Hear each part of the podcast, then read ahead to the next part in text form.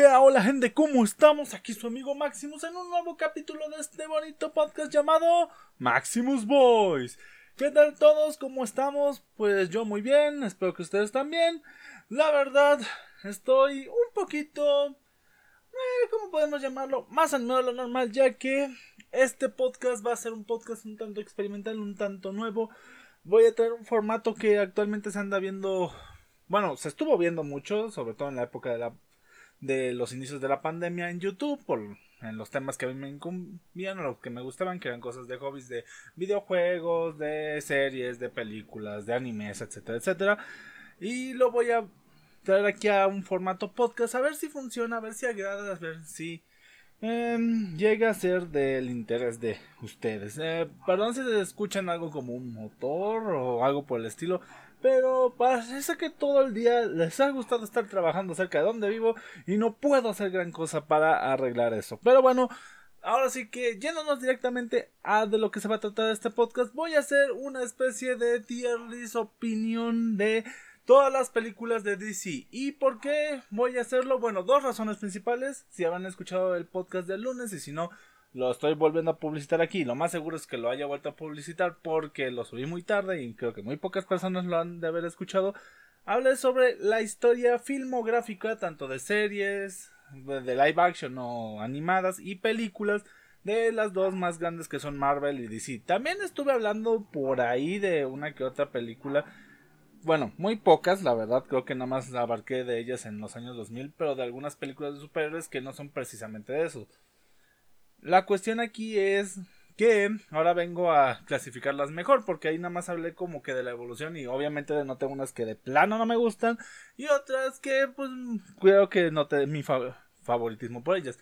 La segunda es que el máximo exponente de este tipo de películas o de todo el universo DC, alias el Caballero de la Noche Batman, el día de hoy cumple 82 años de su primera aparición y hay que aclarar una cosa, hoy 30 de marzo se cumplen 82 años de la primera publicación de Detective Comics número 27 en el año de 1939. Esa fue la primera aparición de Batman, pero instaurado de manera un tanto extraoficial, podríamos llamarlo, u oficial, no estoy muy seguro, el Batman Day o el Día de Batman es instaurado por el, mes de septiembre, ahí alrededor del día 18-23, llega a variar mucho, solo sé que es el tercer fin de semana del mes de septiembre. Y por si tienen casualidad, el otro gran icono de DC que es Superman, igual tiene su festividad o su conmemorativo en abril, mayo, no estoy muy seguro ahorita, ahí sí me falla, del Action Comics número 1. Ahorita sí me falla mucho, me permiten ahorita les hago una investigación rápida del Action Comics número 1, aprovechando también que estoy en la computadora. Vamos a ver, efectivamente el Action Comics número 1 en 1938 fue lanzado en mayo, en mayo para ser exactos. Ya casi les digo que este mes es el de de la salida de Superman y no, va a ser próximamente en mayo. Para ser más exactos, ah, no hay una data del día em, exacto, por lo menos aquí donde estoy. Ay, perdón. Ay, Dios. Ah, un poco de la comida, pero bueno. Eh, sí, no hay una data del día exacto, por lo menos en la página que yo investigué de rápido, porque no me quiero pasar la mayoría del podcast hablando sobre fechas de salida. Pero sí, y la fecha del Superman Days es en julio, igual, creo que la tercera semana de julio. Algo así como lo que vendrían pasando con lo de Batman, pero en julio. Y bueno, ya tomando en cuenta que estamos aquí por la celebración de lo del Batman, del aniversario del Detective, Comics número 27 o cómic de, detectivesco o simplemente el cómic de donde vienen las siglas DC. Ajá, para que no, si no se dieron cuenta, Detective de Comics C. bueno, sin nada más que decir, vamos a pasar a la tier list y para eso me tengo que pasar a una pestañita de una página que si no la conocían se llama tiermaker.com, está relacionada mucho con Twitter y sirve para hacer este tipo de listados no numéricos de películas, series o varios temas en los cuales puedas clasificar cosas. Aquí están la mayoría, si no es que todas las películas y series que considero importantes para bien o para mal de el mundo de DC. la verdad hay muchos largometrajes de de animación y no quise meterlos a todos, así que nada más metí a los que yo consideré importantes. Y a su vez hay creo que alguna que otra película de DC que está por ahí, entre ellos los cortos que comentaba en el eh, en el historial o en el, en el podcast histórico que hice el lunes, que no voy a meter. Primeramente porque ni me acuerdo de los nombres y son realmente cortos y son varios, así que sería muy es raro, igual que los de Superman. Pero si quieren una, ¿cómo llamarlo? Hmm, razón para mostrarlos, pues podríamos ponerlo en decepcionantes al día de hoy, ya que pues están muy politizados y así. Bueno, también no, no voy a agarrar ninguna serie en esta ocasión, solo me voy a centrar en las películas, por lo tanto la serie animada de Batman, la serie animada de Superman y la serie como tal de Adam West no estarán en este tier list. Sin más que decir, pasemos a los puntos de la tier. En esto están de más a menos como The Best Movie o las mejores películas, buenas películas de superhéroes que son buenas películas para el género, películas entretenidas y que no son malas del todo, decepcionantes o que son películas entre normaleras o que decepcionaron a la fanaticada y que y si quieren es que rayos o qué carajos para un poquito más leve estoy viendo. Y sin nada más que decir, y que lo más seguro es que también vaya a subir en formato de imagen tanto en la página de Maximus Dante Face como en mi perfil de Facebook, esta tier list, comencemos a hablar de estas muchas películas, porque la verdad me da flojera contarlas. Empecemos por Aquaman. Para mí Aquaman es una película entretenida y no mala del todo. Ah, claro, si es una película que agarra mucho la ideología Disney de vamos a hacer bromitas y todo eso, pero creo que está bien llevada para lo que es y no saca de un convencionalismo que tenía DC de ser bueno, de intentar ser profunda y oscura, que pues, lo de oscuro sí, lo de profundo a veces fallaban, para llevarnos a algo más eh, familiar, más agradable. Bueno, Ahora, la película de Batman del 66, porque sí, no voy a hablar de la serie, pero voy a hablar de una película. Ay, esta es difícil de clasificar. Para algunos podría ser entretenida si les gusta ese humor antiguo, pero para mí es un meo, eh. O sea, no es un chingado porque comprendo eh, la época donde se salió y el personaje, sino, o sea, si este tipo de películas sacan hoy en día, creo que hay una película animada basada en esta temporalidad, sí la pondría en qué carajos estoy viendo. Pero lo vamos a dejar en decepcionante o me. Porque eh, es entretenida, pero em, a su vez es mala para lo de hoy en día. Pero por la temporada se entiende por qué es mala. Bueno, ahora pasemos a Batman de 1989 o la película donde es el Batman de Michael Keaton, si no me acuerdo, y el Joker de Jack Nicholson. Para mí es una buena película de superhéroes. Para muchos no es tanto. Para muchos contesta algunas cosas. Pone al Joker como el que mató a los padres de Bruce Wayne, etcétera, etcétera, etcétera. Pero creo que para ser el primer Batman que vemos en la pantalla grande, hace un buen trabajo esta película, la verdad. Tal vez aquí tenga cuestiones contradictorias. obviamente hay películas mejores de Batman, como lo hay peores. Y creo que viendo la siguiente imagen nos vamos a topar con una de ellas. Pero está bien, está correcta. Ahora la siguiente es Batman y Robin Forever. Batman y Robin Forever es un claro. ¿Qué carajo se le ocurrió a Schumacher al hacer esto? Esta película es la que por mucho tiempo creó el meme de los batipezones y el batibulto, al igual que la batitarjeta de crédito, el Arnold Schwarzenegger haciendo chistes malos sobre el frío, el Ben que, oh Dios mío, se ve y no me lo puedo quitar de la cabeza, Batgirl intentando intentaron meter en todo eso, pero aún así ni eso salvó la cuestión. Este, la trama es irrisoria, como que intentaron meter la comedia del 66 con el diseño de los 90 y no funcionó para nada porque no tiene nada que ver. La verdad es una película que si pudieran, omítenla. Pero si quieren ver todo lo que fue Batman en los 90, eh, igual se pueden reír de pena ajena o reír de algunas tonterías. La verdad puedo decir que sí hay momentos en los que te ríes pero de lo ridículo que es. Y puede funcionar hasta ese punto. Ahora, pasemos a Batman año 1. Batman año 1 para mí es no mala, o sea, no la pondría en entretenida, pero tampoco me decepcionó ni me. ¿Por qué? Porque de por sí la historia de Batman año 1 no es una historia de entretenimiento una, una historia que sea, ¿cómo llamarlo? Pues divertida en ese sentido, o sea, no es una película que entretenga. Es una película que no es mala, pero entretiene para la trama que es. No la pueden ser decepcionante porque cumple bien los puntos que trae. Pero para llevarlo el formato animado en el que lo manejaron y cómo llevan la historia con lo mismo, porque creo que era de esa época donde hacía películas cortas DC en su formato animado, pues tampoco es tan buena película de superhéroes. O sea, la pondría entre buena película de superhéroes decepcionante para que se pongan, porque no llega decepcionante, pero tampoco llega buena película de superhéroes, para que se den una idea. Igual si tienen la oportunidad de verla es un buen resumen de lo que son de por sí cuatro únicos tomos de Batman año 1, que es como que una recapitulación de cómo fue Batman en sus primeros años. Ahora, Batman Begins. Para mí Batman Begins, de todas las películas de inicio que bueno, solo son dos películas de origen de Batman, aunque todos conocemos el origen de Batman por mil y una historias que se han contado, creo que para mí es la mejor llevada. Es cierto que está muy distorsionado eso de que Batman aprendió por la Liga de, de las sombras y tal vez en algún cómic, porque yo tampoco soy el experto. Bueno, más bien el omnisciente, porque experto es duda. Hay mucha gente que dice que sí, yo la verdad no me siento experto, pero omnisciente de Batman no soy. O sea, no sé todo sobre Batman. Pero para mi gusto es la mejor película de origen del Caballero de la Noche. Y creo que es una película que a más de uno le va a poder gustar.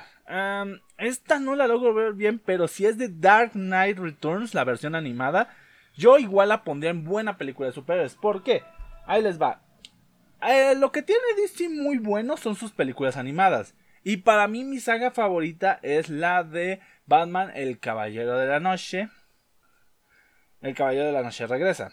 La cuestión con la versión animada es que por el formato que maneja, aún estando dividido en dos partes, no resume del todo o no explica del todo bien la película, pero lo resume de buena manera, es decir, no vi todo lo que me gustaría ver de la forma que me hubiera gustado verla, pero, pero, pero, siento que es un buen trabajo resumiéndolo, es como que una decisión muy personal.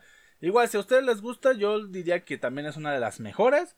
Pero para mí se queda en buena película de superhéroes. Ahora, pasemos a la película de Dark Knight Rises. Para mí es un poco decepcionante, pero no llega a ser un me. O sea, sí es una película buena, pero les voy a decir qué pasa en mi caso con Batman Dark Knight Rises. Venimos de Begins, que es una buena película de inicio, una buena película de orígenes para Batman. Luego pasamos a Dark Knight, que para muchos es considerada la mejor película de superhéroes que se ha creado. Entre ellos yo. Ahí compitiendo con el Capitán América y el Soldado del Invierno, así que pues ahí va. Qué curioso que los personajes con mejor película de superhéroes son los que menos superpoderes, por así llamarlo, tienen, ¿verdad? Pero bueno.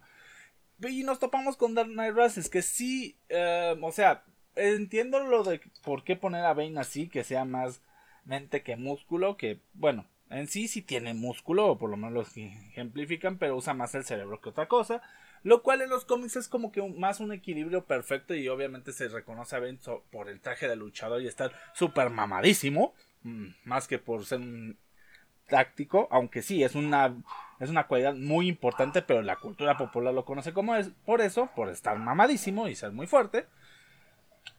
Y denotan bien todo eso de la caída. En sí se puede decir que combina una historia de la caída del murciélago con otra historia que no voy a decir por si no han visto la película porque haría un pequeño spoiler. Pero para mí el final, final, bueno, todo lo que pasa después de que Batman regresa a la ciudad de Gotham se me hace muy decepcionante y como que hace que la película baje mucho. Y por eso para mí es decepcionante. Para mí. Igual para otros es entretenido, pero no creo que suba de entretenida.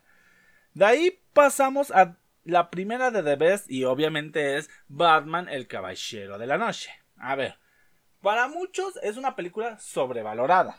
Igual, pero nadie me puede negar que es una buena película de superhéroes.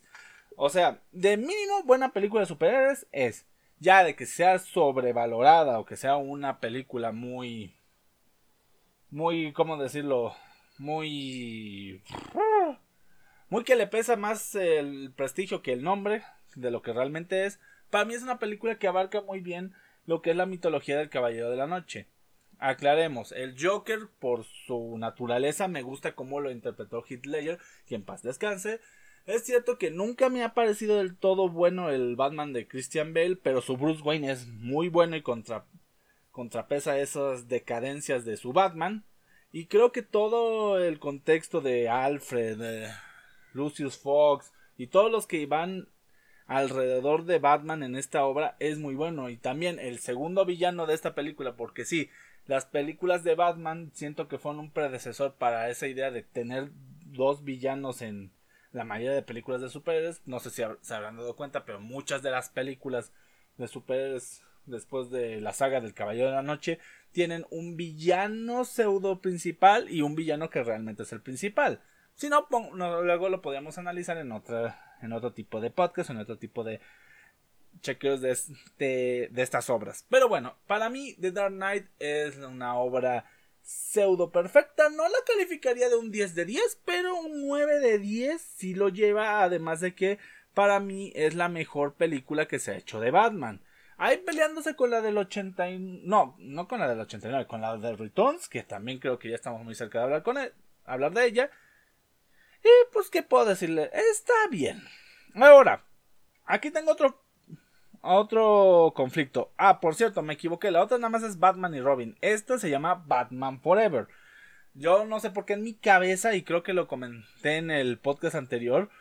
Eh, tenía la cuestión de que era Batman, Batman Returns, Batman y Robin y Batman y Robin Forever. Pero no, es Batman Forever y luego Batman y Robin. Perdón por ese error, pero igual son películas, las últimas, la de Batman y Robin y Batman Forever, que no son del todo mi agrado. Pero mira, hay una cuestión más de entretenimiento en Batman Forever que me hace no ponerla en decepcionante porque la verdad no esperaba mucho de ella porque la que técnicamente fue la primera película de Batman que vi yo no la primera de Batman que vi no fue Return la del 89 no yo vi primero Forever en canal en Azteca 7 los que sean de México sabrán qué cadena es es como Televisa pero otra versión o sea transmiten casi lo mismo pero es cadena diferente la cuestión es que pasaban luego por las tardes películas varias, entre ellas me tocó ver Batman Forever como la primera. Y a mí sí me divirtió y era antes de conocer a Batman en todo su esplendor. A mí sí me divirtió, sí me entretuve y actualmente me sigo riendo, pero más que nada por la interpretación de Jim Carrey y por las tarugadas que hacía dos caras. Luego conocí cuál era la verdadera personalidad de caras y hoy en día analíticamente me frustra. Pero para ser exactos o para ser correctos con conmigo, o sea, para ser sincero conmigo, es una película entretenida dentro de lo que cabe. Ahora, Batman Hush, a ver, la película no es mala, aclaro, no es mala, pero para mí es decepcionante y aclaremos por qué. La historia de Hush, o Batman Hush, es de las historias más conocidas, algunos la consideran sobrevalorada, para mí es una buena historia de Batman. La película es entretenida, sí, pero siento que llega un punto clave en Hush que en la película lo llevan a otra cosa distinta y no ya no es Hush, o sea, ¿cómo decirlo? La película se sale del trama, o sea, el villano final sí es el villano que te pintan, pero no tiene el papel que tiene. Y bueno, tal vez estoy siendo un poco ¿cómo llamarlo? injusto. Yo la pondré en entretenida, igual hay mucha gente que me pueda llegar a criticar o a decir, oye, pues no sé cómo es que estás juzgando películas animadas al mismo tiempo que live action, pero yo les pongo a decir que no es el live que son las películas animadas, sino otro género, bueno, otro estilo de hacer películas. O sea, eh, la animación muchas veces he criticado que no debería ser un género, debería ser un estilo. Y pues en parte estoy de acuerdo, pero igual entiendo las cuestiones de producción y todo eso. Pero bueno, eso lo hablaremos y haremos luego. Ahora, la siguiente película, y creo que también lo abordé en el podcast histórico que hice es la de Batman, la máscara del fantasma. Para mí, para mí es la mejor, bueno, una de las dos mejores, y ahorita van a ver por qué, una de las dos mejores películas animadas que ha sacado. Una de las dos mejores películas animadas que ha sacado eh, la, la productora de DC. ¿Por qué? Porque abarca muy bien todo lo que es Batman, o sea, la desesperación de que es combatir el crimen solo, la cuestión de lo que trata ser Batman, el hecho de un posible qué pasaría si Bruce Wayne fuera feliz y ya no tuviera la necesidad de ser Batman, el hecho de la traición, por así llamarlo, que sufre, de tener al Joker como principal, porque siempre el Joker ha sido como ahí la agujita dentro de todo, además que lleva una buena, ¿cómo decirlo? Elaboración o una buena producción ya que fue hecha al mismo tiempo que la serie animada que todos conocemos igual que otra que no tomé muy en cuenta que se llama la el misterio de la Batimujer o el misterio de Batwoman. Ese no lo quise tomar tanto porque no, no, la consideré relevante en general y es una película que es buena, tiene buena producción, pero me. si tenía las dudas y la hubiera metido, la había puesto en me, me. Exactamente. Ahora, Batman Lego, para mí es buena película, es cómica. Para muchos se les hará una estupidez y una, un, ¿cómo llamarlo?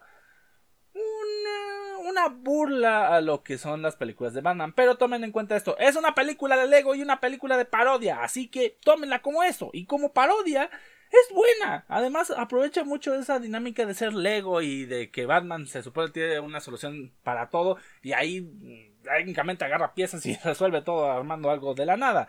Así que para mí está bien hecho en ese sentido. Ahora, Batman Returns. Ah, mira, no sé si ponerla hasta arriba con Dark Knight, pero está ahí peleando, así que la dejaré en buena película de superhéroes. Miren, siempre hemos visto a Tim Burton como el padre de las cuestiones terroríficas para toda la familia, es decir, meter temas de terror o meter temas que son más uh, oscurones, más tenebrosos, por así llamarlo, pero que a la vez sean consumibles para la mayor cantidad de gente posible. Y yo creo que con Batman Returns llegan a hacer eso. Te muestran un Oswald Cobblepot, o conocido popularmente como el pingüino, de una manera en la cual es un ser repudiable, un ser que no es agraciado y que la misma comunidad lo detesta nada más por eso y que se va agarrando el cariño de la gente aún con esa apariencia pero sin dejar la malicia que no debería de tener, pero él mismo se mete en su papel de ser despreciable y un monstruo para ser un monstruo realmente, tanto exterior, en el exterior como en el interior. Además de que su final se me hace digno de cómo lo plasmaron. La Catwoman de Michelle Pfeiffer sigue siendo icónica hoy en día y además todo lo que está detrás de la trama de cómo se volvió Gatúbela se me hace interesante. Es cierto que puede ser hasta un poco ridículo, pero interesante como forma secundaria. Y bueno, ¿qué les puedo decir? La película es buena. Eh, no es un origen, pero es una buena secuela. No, no, no es ni secuela, pero ahí así la manejaron en la época, como la secuela de Batman de 1989. Y pues, yo solo les puedo decir, disfrútenla y verán lo buena que es esta película.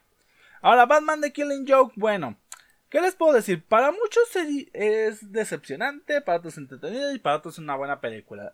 Así que por consenso general lo pondré en entretenida, aunque para mí me pasa como Hush, es decepcionante. ¿Por qué?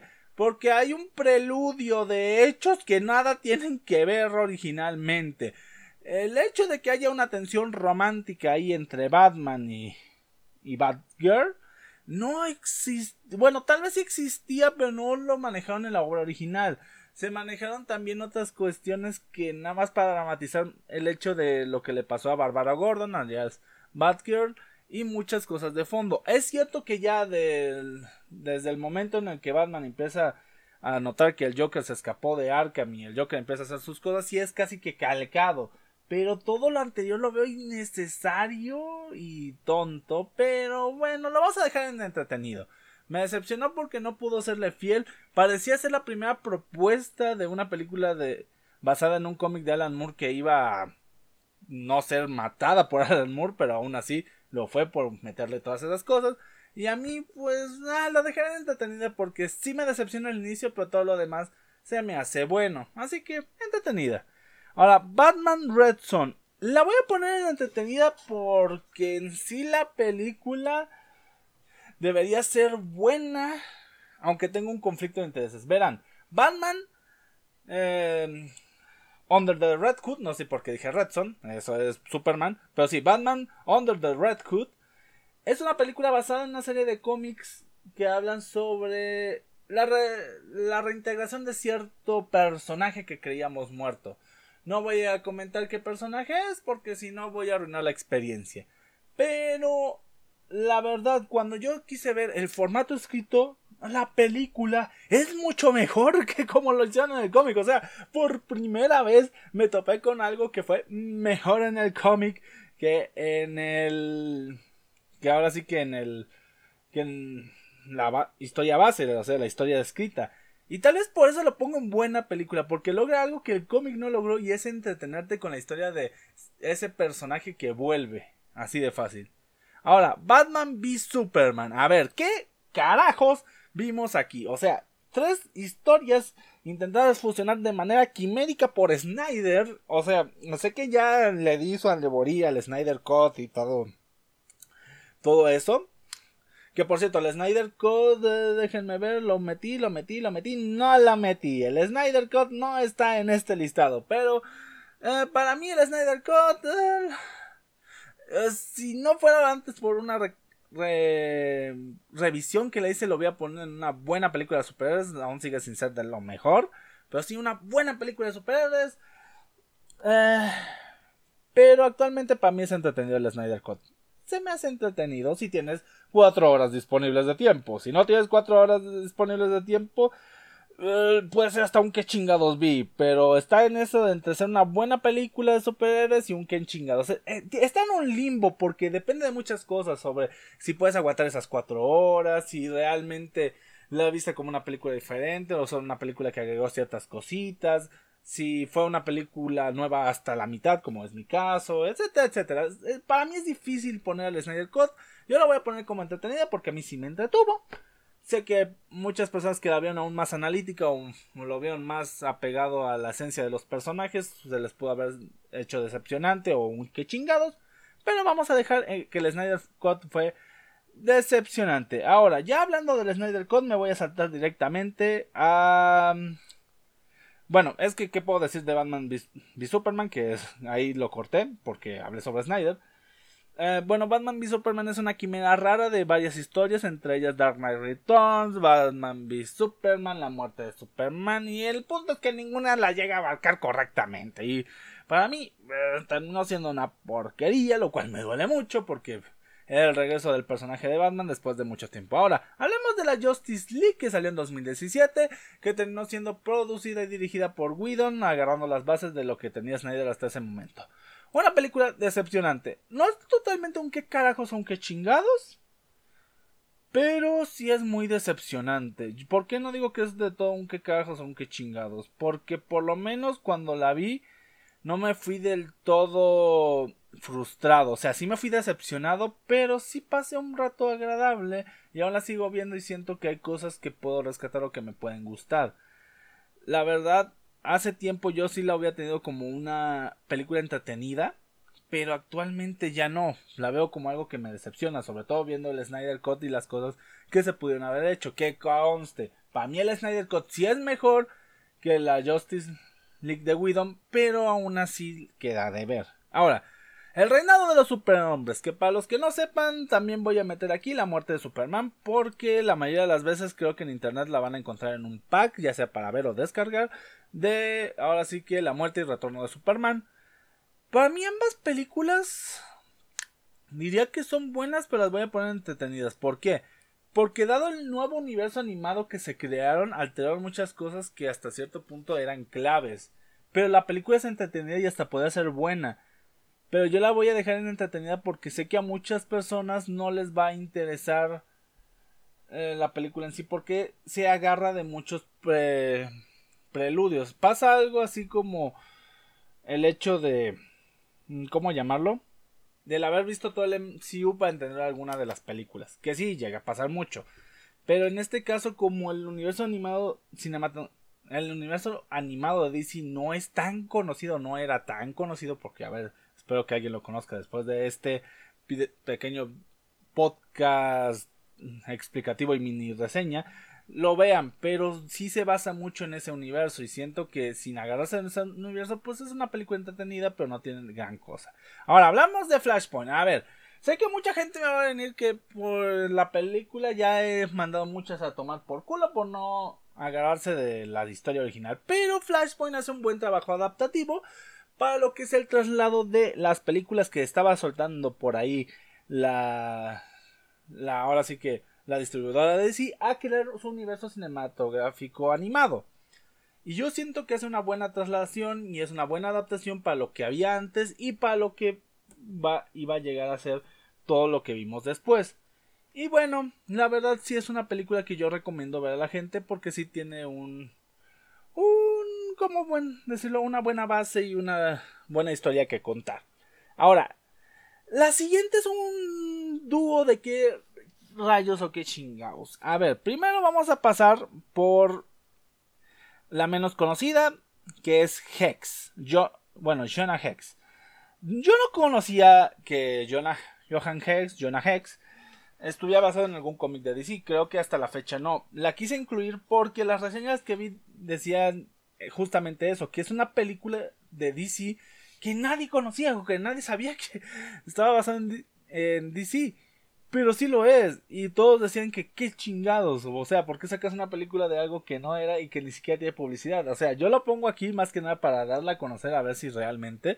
Pero qué chingados hizo DC con esto. O sea, sacaron algo que nadie conocía. Ahora, pasemos a Green Lantern. A ver. Brian Reynolds ya lo parodió en Deadpool.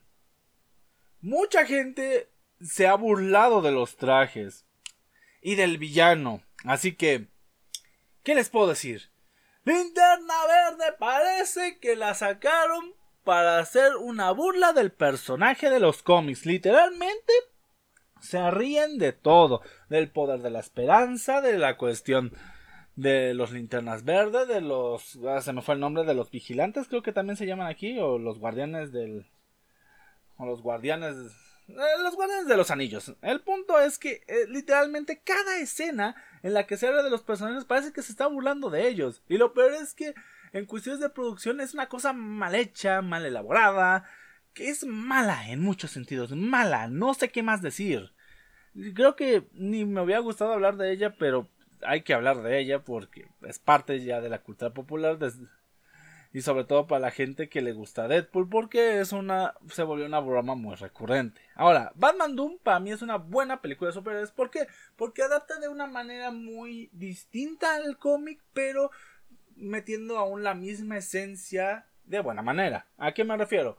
La esencia de Batman Doom está inspirada en el cómic Torre de Babel. Y en esa historia lo que se pretendía era mostrar a a que Batman era una amenaza potencial para la propia Liga de la Justicia, teniendo un libro que luego fue robado por, por sus enemigos o por villanos y lo usaron en contra de la Liga de la Justicia, que luego se logran sobreponer y toda la cosa. Sí, siento que todo eso está bien, solo cambió en el nombre y creo que a los villanos que interactúan con cada uno de los héroes, pero ya fuera se podría decir que es calcado y es una historia muy interesante con un final que creo que a más de uno pues eh, le parecerá agradable. Ahora, vamos a hablar de Justice League War, que es una película animada igual de DC. Para mí es una buena película de origen de la Liga de la Justicia, pero le pasa algo parecido a Superman, a, la muerte de Superman y al retorno de Superhombre. Siento que es una película que agarra mucho de un universo no conocido y que visto de poco te puede dejar deseando más o puede verse con una película incompleta que sí llega a completarse al cabo de varias películas animadas que parecieran en un momento no tuvieran una línea argumental concreta, pero ahí están. Ahora, el trono de Atlantis igual lo voy a poner ahí, porque no es una mala película, pero tampoco podría decirle que es una película ¿cómo llamarlo? De todo buena de superhéroes. Le pasa como a Justice League War. Ahí lo dejaré. Ahora, la liga. La liga de Ay, se me fue el nombre. La Liga de Caballeros Extraordinarios es un que chingados. Arruinaron una de las mejores historias que no era de de la línea principal y la convirtieron en una película de acción thriller genérica que bueno, está llena de personajes de la cultura popular entre ellos famosos, pero igual se eliminaron unos cuantos y muy buenos personajes, modificaron la forma de ser y metieron a un bueno, no sabría decirlo si nuevo, pero es una película... Ah, no sé, simplemente la veo y me, me, me da rabia, no me gusta, no me gusta, es que no me gusta. Y ahora, uh, Liga de la Justicia, Crisis en dos Tierras, igual vamos a dejarla en entretenida, no tiene nada de ver. Ahora, esto va a ser una opinión controversial, pero estoy de acuerdo que viéndola de cierta manera les va les va a gustar. Para mí, Man of Steel es una buena película de superhéroes. Ya lo dije, no no, aquí no estamos para debatir. Para mí es una buena película de superhéroes. Y ahí les van mis razones. Número uno, es una película que tiene ese factor origen, ese factor de, ah, cómo surgió este superhéroe, que tenía más de 20 años de no ser explorado. Estamos hablando de que la primera película de Superman fue lanzada en 1900, eh, por los 1980, por los 80 para ser más exacto. Déjenme ver. Uh, aquí en, aprovechando la supercomputadora, Superman First Movie. Ajá. Uh, bueno, aquí si buscan First Movie les va a salir estos cortitos que Ah, ah, bueno, sí hubo una película de Superman que, por cierto, oh, esto denota que me faltó investigar una película que salió ahí por los finales de los cuantos principios de los 50 que sí iba dirigida a Superman. Interesante dato, interesante dato que no sé por qué. Ay, por cierto, me equivoqué, es de 1978 y creo que también lo mencioné ahí, que era entre los 70 y 80 la primera aparición de Superman. O sea, estamos hablando de una película que tenía un poco más de 20 años, para ser exacto, 25 años donde se vio la primera, mm, ¿cómo podemos llamarlo? La primera aparición, la primera mm, narración, exacto, narración del origen de Superman. O sea, pasaron 25 años. O sea, no es como que vaya sacando una película de Batman cada 5 años o cada 3 contando de, ah, se les murieron los padres, se frustró, se fue a entrenar y se volvió Batman. No, aquí estamos hablando de una historia que ya tenía tiempo, que merecía una readaptación y una modernización, y creo que está bien hecha. Es cierto que tiene sus momentos y tiene sus cuestiones, sus cosas cuestionables, iba a decir cuestiones cuestionables, iba a sonar redundante, pues solo cambia cosas, y sus cosas cuestionables, pero creo que la mayoría está bien llevado y nos presenta un buen Superman para la propuesta que tenían. Además que Seamos honestos, Henry Cavill es muy bueno interpretando a Superman, o por lo menos eh, físicamente creo que era la propuesta más indicada de las que hay. Ahora, Shazam para mí es una película entretenida. Podría ponerla en buena, pero la verdad me entretiene más de lo que me hace disfrutar una historia de superhéroes por varias razones, sobre todo el tono cómico a lo Aquaman. Creo que por esas razones andan en las mismas. Por, es, por tomar ese tono cómico a lo Marvel, que no está mal, en una historia con mejor guion que muchas de Marvel que hacen eso por por simplemente llevarse la risa y por eso decir que no son malas. Ahora, pasemos a una tal vez muy gran desconocida de varios y es la película de Steel, que por si no lo saben es una película que está basada en un personaje resultante de El Reino de los Superhombres que se llama de esa manera, Steel. Esta película es un que chingados desde el cast agarraron a Shaquille O'Neal para protagonizar una película de superhéroes. Está bien que el güey sea un, monstruo de más de dos metros, que se imponga y todo, pero como actor es malísimo. De empezando desde ahí tenemos un problema enorme y lo siento, pero esa es la voz que pongo para dramatizar mi enojo.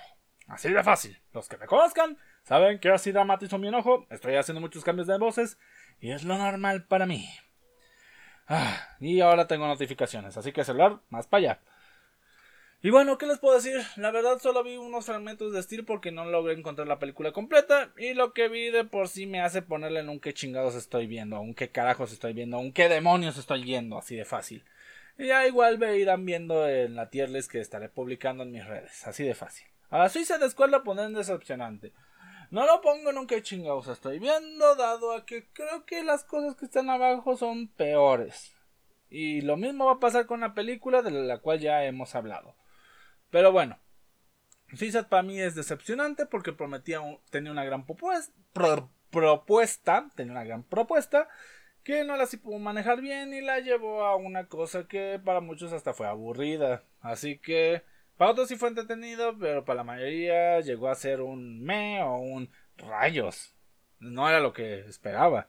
Ahora pasemos a Superman 2. Como ya comenté en el histórico, tanto la primera de Superman como Superman 2 se me hacen buenas películas. Trataban bien al personaje en una época con poco presupuesto, se veía bien para la época, trataba bien la historia.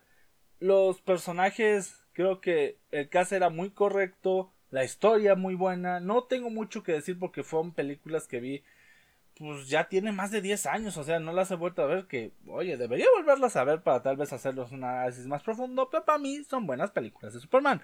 No puedo decir lo mismo de las que le predecieron. Primero, la de Superman 3, que esta la voy a poner en decepcionante. ¿Por qué en decepcionante? Porque de todo lo que habíamos visto de Superman 1 y Superman 2, ah, cae y cae muy feo. Igual la de Superman 2 es un poquito menos buena que la primera o... No, la voy a dejar ahí. ¿Por qué? Porque siento que cuenta bien la historia del comandante Zod y todo. Todo lo que... Todo lo que con... Es cierto que no se ve tan bueno, no se ve tan innovador con la, como la primera porque Creo que la fórmula era parecida, solo cambiaban a los villanos y obviamente lo que involucraba a los villanos, pero me, está bien, está bien. Pero la 4, estoy muy dudativo de ponerla en un decepcionante o... No, sí es un que chingados, porque desde el tipo radioactivo con sus uñas de... Te voy a rasguñar nuclearmente, hasta varios hechos que son muy cuestionables y eso que hablamos que no me acuerdo si fue en Superman 1 o Superman 2, eh, Superman regresa al tiempo haciendo Uh, girar inversamente el sol, el sol, el, perdón, la tierra, eh, lo cual de por sí es ilógico en muchos sentidos. Creo que ni el Superman de los cómics ha hecho eso y si lo ha hecho, vaya que sí fue una época rara para Superman. Eh, pues qué puedo decir. Eh, es una película que no, no la vean y si la van a ver sea por cultura general. Ahora, ah, Vamos a pasar a Superman Returns. Superman Returns es una película que decepciona mucho, sobre todo porque tras el fracaso de la cuarta y lo que fue Superman en sus inicios, se esperaba una mejor película de Superman. No se entregó una película buena, pero no agrada a todos. Para mí es un me, o sea, es una película que ni bien ni, ni mal. El villano, el villano está bien interpretado, o sea, el ex Luthor de, ah, se me fue el nombre del actor, pero es el actor que, que fue el protagonista de la mayoría de temporadas de House of Cards y se metió en una polémica. A ver, déjenme ver si aprovechando el poderosísimo poder del internet me puedo encontrar al actor porque si me merece ser mencionado. Ah, listo, actor. Ah, ya me acordé. Kevin Spacey. Sí, el señor Kevin Spacey le hace de Luthor en esta película. Y lo voy a comprobar mientras les doy otras cuestiones. Esta película no es mala de todo. Siento que intenta tratar bien el... Ay, perdón. Intenta tratar bien todo lo que fue anteriormente Superman. Sí, ya está confirmado. Y aparte la película es del 2006. Tampoco la traté en el histórico. Y eh, les digo, es porque es un me para mí. O sea, no... O sea, fue una película que para la comunidad que apoyaba mucho a Superman o que apoyaba mucho el... ¿Cómo llamarlo? El regreso del superhombre sí era buena, pero la mayoría del mundo del no estábamos porque estábamos en una época donde estábamos hartos de Superman porque no, no había evolucionado mucho desde sus inicios hasta ese momento, seguía siendo el Scout. Es cierto que ya a finales de los 2000, de, inicios de los 2010, empezaron a innovar un poquito más en el personaje, pero la verdad el personaje no de la bueno, de la comunidad actual no ha sido del todo su agrado, a excepción de que seas norteamericano y bueno, hay muchas razones. Bueno, ahora pasemos a otra poco conocida pero mejor que Jonah Hex, que es Los Losers. Para mí fue un, es una película curiosa, no es del todo mala, pero me como no conozco a los personajes y ahí te los ponen como que los deberías conocer, pues Ahora, B of Vendetta, a ver. Aquí hay mucha gente que la película se le da buena, se le da pero voy a poner a Vendetta en el mismo lugar que voy a poner a la siguiente, que es Watchmen. Son películas que me decepcionaron para mal. ¿Por qué? Al momento de que las vi, para mí Watchmen era una de las mejores cosas que se habían hecho en cuanto a superhéroes. Y Bio Vendetta era una de esas películas que las consideraba buenas sin saber que estaban em, elaboradas para el mercado de los cómics o estaban basados, mejor dicho, en cómics. Pero luego al leer sus obras, o sea, tanto Bios Vendetta como Watchmen, estas películas hacen ver mal, o bueno, hacer ver más simples historias que son más profundas o que tienen tramas un poquito más llevadas por otro hilo. Porque, por ejemplo, si te pones a ver al B de la historia original, este se ve muy plano, o sea, no tiene matices de gris. Para él todo es muy totalitario en un sentido o muy totalitario en el otro. Y en la de Watchmen, eh, siento que en esos inicios de Zack Snyder se notaba que nada más quería llevar un cómic a la pantalla grande porque no se puso a analizar el trasfondo de los personajes, las motivaciones, el hecho de que todos a excepción del Doctor Manhattan eran simples y normales seres humanos. Técnicamente era como un mundo lleno de Batman sin un solo Superman.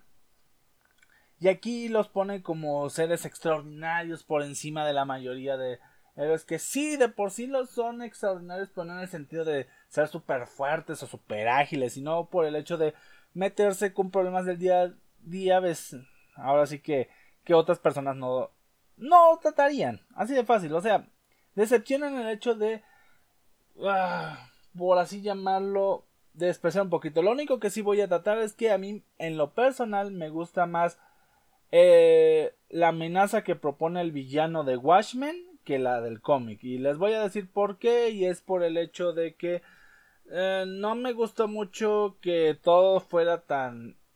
¿Cómo llamarlo? Tan ordinario a excepción de Doctor Manhattan y de repente me sacaran lo que me sacaron en el momento de la campanada número 12.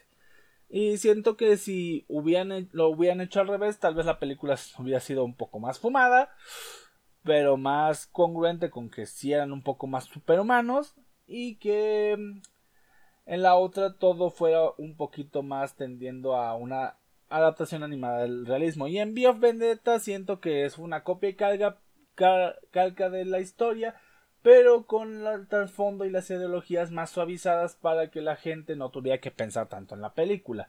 Para mí son decepcionantes por lo que sé de las obras, pero para la mayoría de la gente, pues como les dije, podrían ser buenas películas basadas en superhéroes.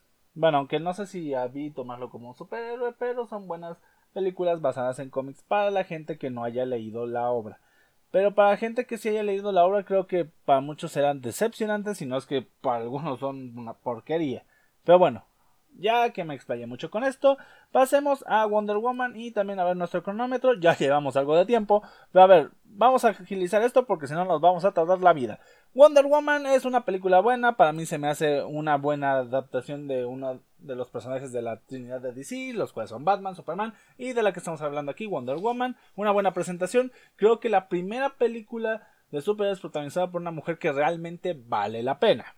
Ahora, Pasemos a una serie de películas animadas que eh, la primera vez que hice esto de manera personal no las había agregado porque no planeaba tratar tantas películas animadas, pero aquí sí. All Star Superman, buena película. Constantine, entretenida, aunque también podría ponerla buena, pero eh, a veces me hace un poco más entretenida. Justice League contra Teen Titans se me hace me. Apocalypse War es la otra que está en The Best, es la otra película chingona, chingona. Eh, los que hayan visto o vean los videos de Jacobo Wong sabrán entre la referencia chingona. Pero bueno. Em, lo que no sé es que por lo menos en este póster tal vez estoy, ¿cómo se dice? Estoy confundiendo o tal vez si era así, pero aquí lo pone como Justice League Dark Apocalypse War, pero la película es muy buena, maneja bien la violencia explícita, maneja bien una cuestión que aquí en el Snyder Code nos presentaron y capaz cosas que agarraron de violencia del Snyder Cut están inspiradas aquí. No soy quien yo para juzgaros o para pensar eso, pero la película sí es muy buena. Y a diferencia de las otras que me puse en entretenidas porque sí tenían ese factor del el universo, esta, aparte de que es la culminación, es una culminación muy bien lograda y que la puedes disfrutar aún sin haber visto todos los antecedentes. Es cierto que te vas a perder en por qué cierto personaje está haciendo tal cosa y por qué cierto personaje eh, tiene cierta manera de actuar, pero de ahí en fuera eh, está bien. De ahí finalmente tenemos la Justice League Dark, que eh, la pondré igual que Constantine, entretenido o no malas, y Teen Titans, el control de, de Judas, que para mí es una buena película. Y con esto culminamos con un conteo final de 3 películas en lo mejor de lo mejor de DC, 14 películas en buenas películas de superhéroes, 13 películas en el formato de entretenidas o no malas. Eh, estoy haciendo el conteo aquí rápido. 10 películas decepcionantes por parte de DC. Y 7 catastróficos que chingados. Bueno, ¿qué podemos sacar de todo esto? Que DC no es del todo malo, hasta eso es muy... El problema es que tal vez pueda verse muy promedio y que las cosas malas son mucho mayores en su...